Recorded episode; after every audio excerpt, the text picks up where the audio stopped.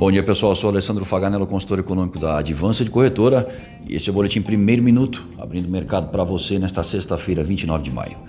Dow Jones Futuro operando em baixa de 0,4%, Europa Frankfurt em baixa de 1% e na Ásia, CSI 300 na China se encerrou em alta de 0,27%.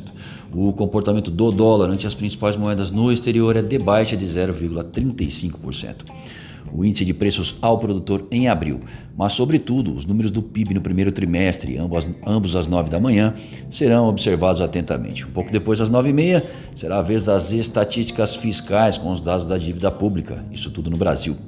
Nos Estados Unidos, o índice de preços do PCE, renda pessoal e gastos em abril, às 9 e meia, PMI de Chicago às 10h45, confiança do consumidor em maio às 11 horas, formam a agenda econômica.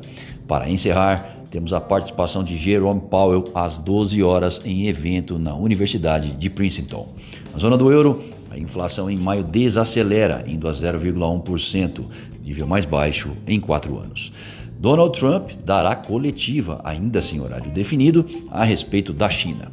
É a resposta de Washington em relação às questões que envolvem o aumento do controle chinês sobre Hong Kong.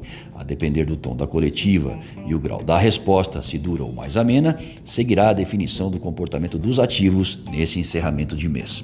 Ruptura do acordo comercial referente à fase 1? Novas tarifas? Saberemos em breve.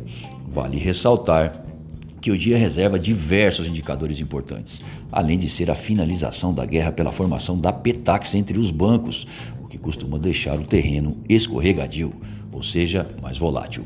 Um passo de espera pelos dados, a começar pelo PIB no Brasil, onde já se espera a queda, vamos ver em qual magnitude, vão definir a abertura do dólar por aqui, de acordo com a reação dos mercados. Já graficamente, Guaciro Filho, nosso consultor técnico, faz as seguintes observações. A maior alta do dia em três semanas, 2,48%, não ofuscaram a queda do dólar no gráfico semanal. Em semana de ajuste de taxa Petax, vencimento de contratos futuros de câmbio, monitoramento do cenário político interno e agenda econômica com dados de peso, a volatilidade já era algo esperado para o dólar taxa de 5,40 a 45, o mercado acompanhará o discurso do presidente do Fed, Jerome Powell, às 12 horas, para definir seu ânimo no último pregão da semana.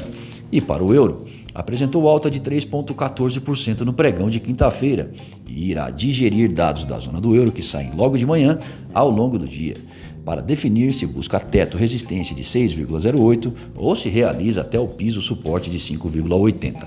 Desejamos bons negócios e fiquem atentos ao boletim segunda hora às 13h30.